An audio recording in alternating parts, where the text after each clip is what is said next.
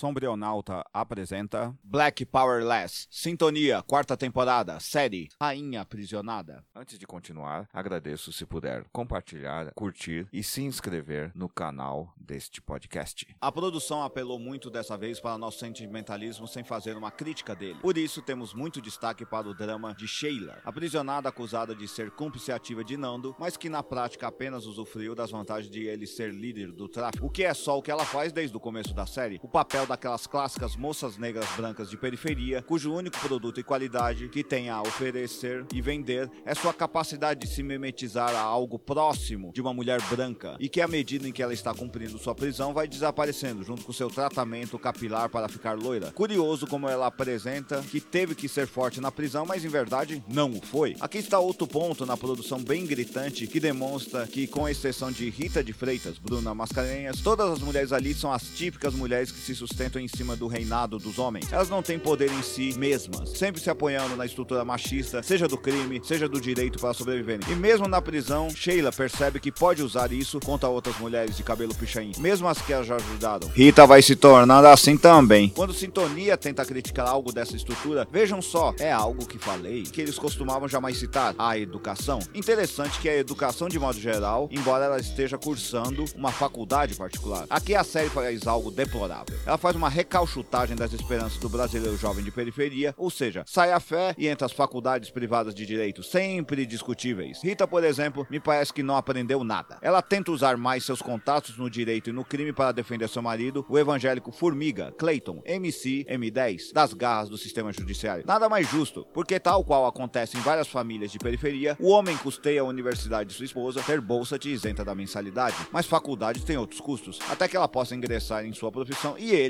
se quiser e puder, possa também fazer o curso superior. Muitas vezes a mulher abandona o companheiro depois desse final de curso, às vezes porque ele, em inveja, começa a agredir ou ela percebe que pode conseguir um companheiro melhor. Mas não é sempre. Aliás, o melhor personagem nessa temporada, em termos de representar o jovem trabalhador, é Formiga. Sua ânsia em resistir a voltar ao crime, as constantes humilhações feitas pelos homens da lei e as mulheres do tráfico, sua expressão de dor e humilhação seriam perfeitas para alguém que entregaria os entregadores antifascistas 2020. Mas a única esperança que São Antonia não acalenta, porque não é esperança, é a consciência de classe à esquerda. Aqui é a série que um dia foi controlada por Condzilla 1988, aquele filho de professora, apresenta as novas esperanças do jovem periférico. Siga para a parte 3, empreendedor desqualificado. Se você apreciou, compartilhe nas suas redes sociais. Dê um curtir se você estiver no Facebook. Dê 50 palminhas se você estiver no Medium. E dê finalmente um curtir e um compartilhar se estiver no Facebook. Ou, se estiver no WhatsApp, envie para seus amigos. Se estiver no TikTok, compartilhe também e divulgue. Se estiver no YouTube, se inscreva em nosso canal. Até mais. Até a próxima. Obrigado.